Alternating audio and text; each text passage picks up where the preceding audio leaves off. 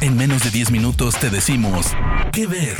Películas, series, documentales, cortos, stand-ups o shows que recomienda el equipo de Spoiler Time. ¿Qué ver?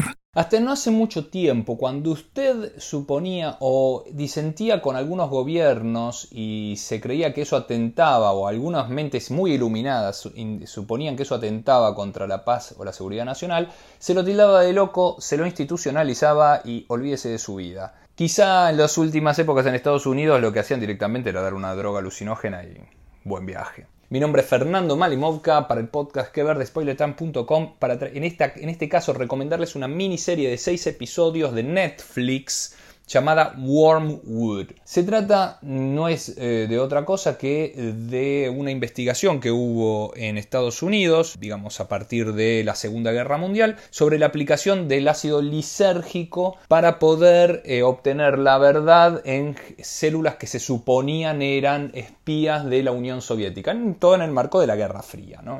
Cuando hablamos de suponer que eran comunistas o venían de la KGB o de la Unión Soviética o de aquel bloque, estamos hablando de que se le daba a cualquier persona sin avisarle y que se le destruían absolutamente todos sus derechos constitucionales. En este caso se trata de eh, la historia de Frank Olson, una persona que apareció muerta en la acera en Nueva York luego de haberse supuestamente propulsado hacia el vacío desde un piso bastante alto de un hotel. La familia de esta persona empezó a entender que no podía haber ocurrido esto porque él no tenía ninguna necesidad o ningún impulso suicida. Y lo que ocurre es que hubo entonces investigaciones que pudieron llevar a cabo o entender que quizá esta persona o la movilizaron al suicidio o la tiraron directamente. Mucho de la investigación no cierra por ningún lado, eh, la miniserie no deja aclarada eh, cuál es la postura. Hay entrevistas al hijo. Cuando una muerte inexplicable eh, acontece en una familia,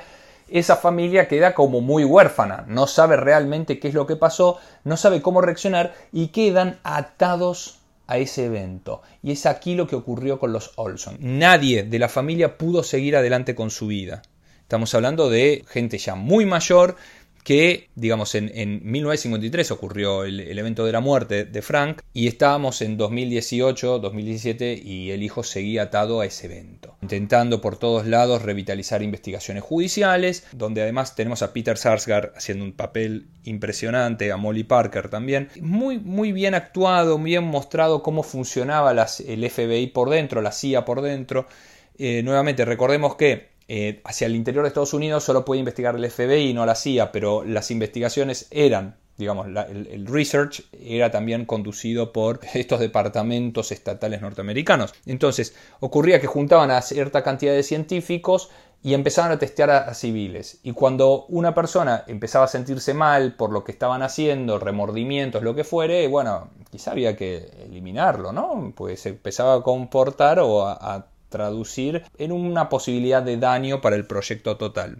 Estamos hablando de 1953, recordemos que era la época también del macartismo. Nuevamente, el, dentro de lo que era este plan de investigación, casi vamos a decirlo bien, de tortura tanto de animales como de animales eh, no humanos como de humanos, eh, Frank Olson aparece muerto. Hay mucha, mucha dramatización con actores muy buenos y la verdad es que nos muestran muy bien cómo se, hizo todo este recorrido de investigación, donde además eh, de haber ciertas conclusiones, la forma de ser filmada es muy oscura, es muy parca, para llevarnos a entender que acá algo pasó, ¿no? Por más que no es que nos dicen a él lo mataron, queda bastante claro por la forma de caer, por la forma de todo lo que sucedió, la hora y cómo estaban las ventanas y todo, que no parece haber sido un suicidio. Otra cosa que, y yo lo quiero resaltar porque eh, en el momento estamos hablando de las primeras investigaciones con LSD estatal, ¿no? Cuando se ven las entrevistas, ustedes van a notar que, por ejemplo, cuando el entrevistado se mueve, el entrevistador quizá está en cámara lenta o está quieto, o viceversa.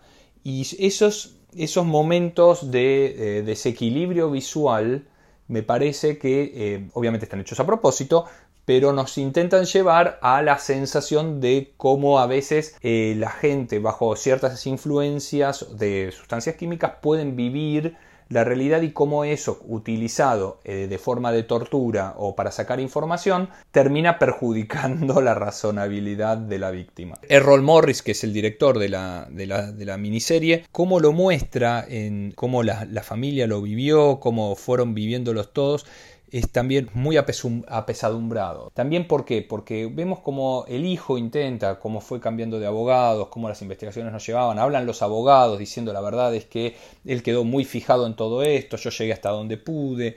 Y si eso fue suficiente o no, bueno, evidentemente para el hijo no. Y la verdad es que también da ese pantallazo.